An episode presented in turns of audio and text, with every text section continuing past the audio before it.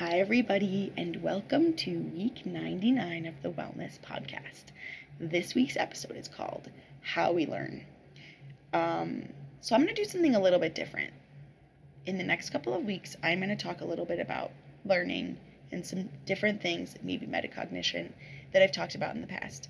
Because our brains are related to our bodies, and our brains and our bodies are related to wellness. And so, also, this is a little bit closer to my area of research. And I'm reading a book right now called Distracted by James Lang.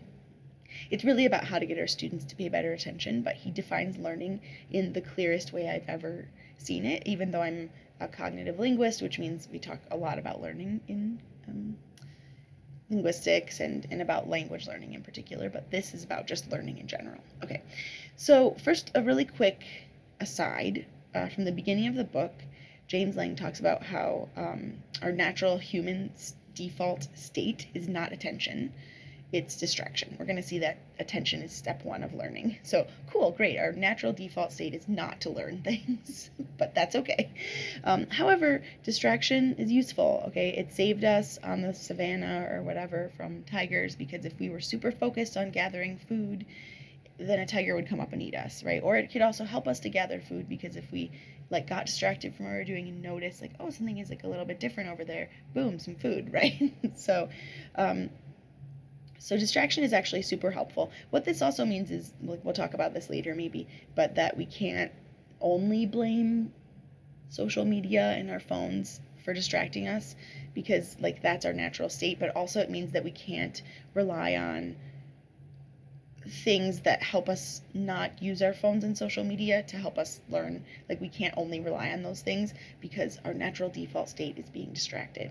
So I think we'll talk more about that in another episode, but I just wanted to start with that. So like if you're like, "Oh, this seems super easy. We just need to pay attention, blah blah blah." But why can't I just do that? Well, like because that's your default state. So We'll get back to that later, but I just wanted to give you that because we're going to see again that that step 1 of learning is paying attention. So sometimes it's going to be really hard to do step 1 and I, I will hopefully do another whole episode on just attention. But don't I guess just give yourself a break like literally and metaphorically if you're not paying attention to something, that's not your default state, but also like give yourself a break, go for a walk. Okay. So learning has 3 steps. Step one, pay attention. Step two, um, working memory, hold in working memory slash process, whatever the thing is. Step three, um, rewire our brains or incorporate the information into our existing knowledge system. Okay, that those are the three steps I'm going to talk about. So, step one, and that's learning basically. Like easy peasy, lemon squeezy, okay? Step one, pay attention. Oh, right, we just learned that paying attention is the hardest thing. okay, but what paying attention means is um, seeing, listening, it could be touching. In language acquisition, we talk about like reading or hearing somebody talk, but in learning, it could be anything. I really like James Lang gives this definition. He says, a meeting, quote, a meeting between any of our senses and an object or experience. So you could touch something, you could smell something, and then that helps you to learn about whatever that thing is. Okay, but well, in this case, just pay attention to the thing. Um, okay, so not everything that we pay attention to is learned. Because we have a limited attentional capacity, we can't keep everything in our brains um, at the same time because, well, it wouldn't work, right? If we, we kept everything, we would just become really overloaded. So, okay, so step one, pay attention. By interacting with a thing, with some sense that you have, one of your senses. Okay. Step two, hold the thing, whatever is the, the piece of information, whatever, in working memory, um, aka process the thing. So working memory is not very long, it's just a few seconds, but then when you kind of, so you can kind of do like, step two is kind of like working memory slash processing. You hold it in your brain long enough to continue processing it, right? So, um, processing is also called encoding. We can do this by speaking or writing about whatever the thing is that we just paid attention to. So, for example, take notes in class. okay, that help, can help you process the thing and not lose it. It doesn't mean that everything you take notes on is learned, but um, if you don't talk or write or solve problems or answer questions about a thing that you paid attention to, it may fall out of your brain, basically, and then you, you don't learn it. So let's say we've got a thing, we've paid attention to it, we've processed it, we've taken notes about the thing, okay? Um, then what we have to do with this thing, and I'll give you an example of what the thing is in a minute, okay? Then we have to incorporate this thing into our existing frameworks of knowledge. So we have to take the thing and go, oh, okay, that's similar to this other thing I learned, so let's put it next to that thing.